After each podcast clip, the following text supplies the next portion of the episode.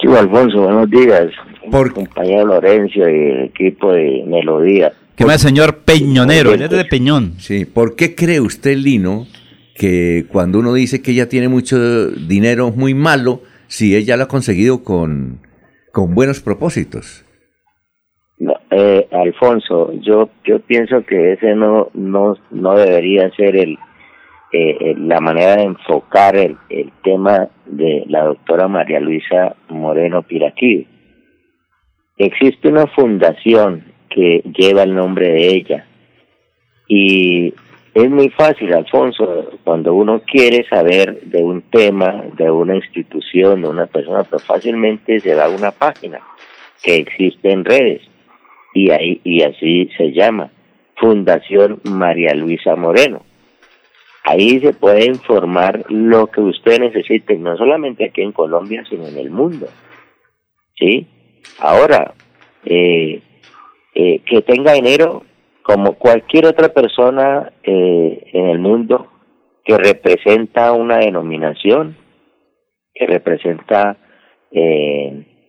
una institución. Y lo que ella ha hecho con el tema del megacolegio, no solamente ahí en Chipata, sino en muchas regiones de Colombia, donde el Estado a veces no hace presencia, pero lo hace a través de la fundación, como existe la funda otras fundaciones aquí en Colombia que invierten parte de sus dineros en, en, obras sociales, como lo acaba de mencionar Lorenzo.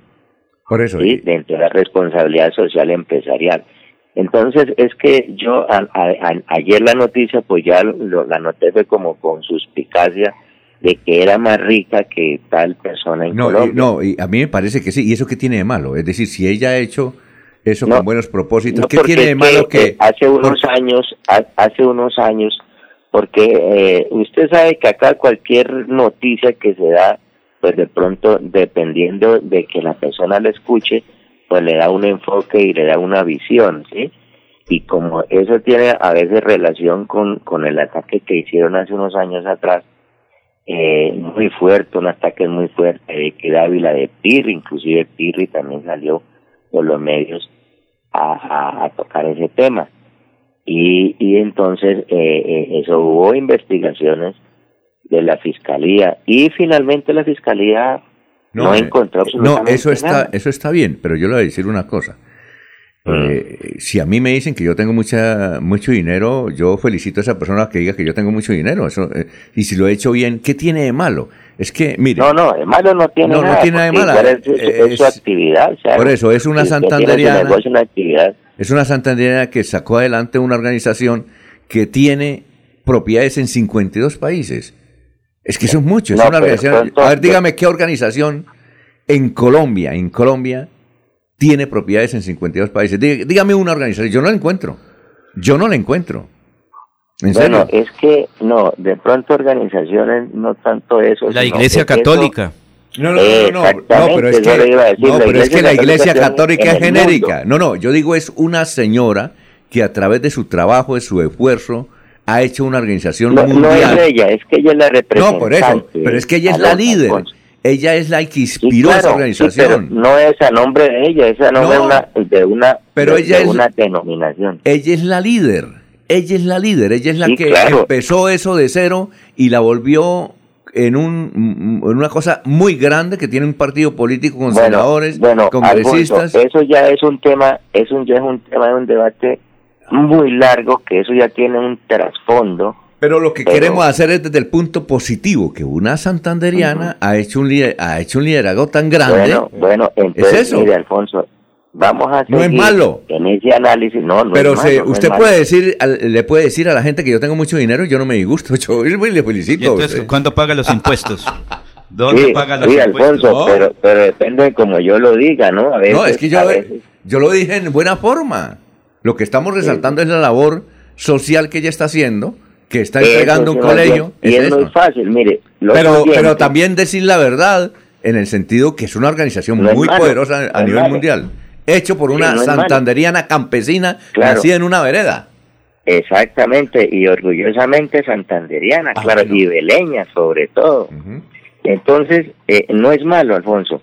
Yo pienso, yo pienso que ese tema, eh, quien necesite saber, es muy fácil, ir a la página, o ir a la página de la Iglesia de Dios Ministerial de Jesucristo Internacional, o ir a la página de, de la Fundación María Luisa Piraquide, y ahí cualquier persona en el mundo puede saber qué, qué hace ella y si los bienes son de ella o es de la denominación. No, es que no, no es eso, no, es que ella es líder de esa organización. Ella, es la líder. exacto. Es una líder de una, de una santanderiana que fue capaz y le ha ganado a todos, viejo, le ha ganado a todos. Alba, eh, eh, Carlos Ardila Lule hizo una organización empresarial y él la empezó de cero, ¿no? Eh, exacto. No, además que destaca también esa vocación que tienen los santanderianos de crear partidos políticos. Creo que en ninguna otra parte de Colombia se han producido tantos movimientos políticos que han crecido dentro del ejercicio de la política como en Santander. Unos buenos y otros malos, ¿no? Pues sin entrar a calificarlos, pero son ejemplos destacados y que están vigentes hoy en día. Sí, sí, el nuevo liberalismo, por ejemplo. Santander. El Partido Verde. Opción Ciudadana. Convergencia Ciudadana. ¿Cómo? Hace unos años atrás, pues eh, eh, intentaron los partidos pequeños minoritarios acabarlos. Pues ahí dejo la incógnita. Crearon la Liga, también el partido La Liga. Que el Mira no lo pudieron terminar. No, y va para adelante. Y, y, y, y, lo, y, yo somos conscientes que persiguieron al Mira, le quitaron votos, ganó todo lo que elevó ante los ante los tribunales. ¿usted es de esa iglesia? Claro, es que es de la iglesia. Él es de esa iglesia y por eso quiere defenderla y por eso ah, le hemos pedido a él que nos ayude a una entrevista. Y Pedro Gálvez. Con la señora mire, el María Luisa. El, el viceministro de Trabajo. Baena. Exactamente. Exacto, ¿no? Bien, bien. Entonces por, eso queremos, entonces por, eso queremos, entrevistarla a ella eh, y, mm, preguntarle de dónde viene ese liderazgo, cómo hizo para hacer una organización de tipo mundial. 52 países, hermano. ¿sí? Mm, sí, ella, ella está, ella es un recorrido por el mundo. Por eso. Hay un recorrido por el mundo y, y, pues bueno, esto daría como elevar la petición eh, eh, a la página, ¿no? Carmen Elisa, Carmen Elisa Balaguera, que fue compañera de trabajo, me está ayudando hace cinco años y no ha podido. A ver, don Ernesto. eh, preguntémosle, Lino, con los buenos días. ¿Y cómo le va usted con el diezmo? ¿Cómo le va usted con el diezmo? Si diezma, no diezma, cumple, no cumple. En esa iglesia, ¿Tiene, en cuota, no tiene cuota. ¿En esa iglesia diezma o no? ¿No? Ese es, un, ese es un mandamiento que cada quien lo interpreta y lo practica a su manera, dependiendo del corazón que tenga. Esa es otra discusión, ¿no? Ah, sí, sí. Esa es otra discusión. Tema, es un tema álgido también, pero... La iglesia católica también tiene... Muchas cosas. La iglesia, Lo mismo, la misma aquí en la iglesia católica se llaman diezmos y primicias. Pero nadie los paga, Alfonso. ¿Cómo que no? Bueno, muchas gracias, Lino. Muy amable por. Listo, listo, Alfonso. Buen día para todos. Y sigamos, sigamos en la meta de conseguir una entrevista con ella, ¿no?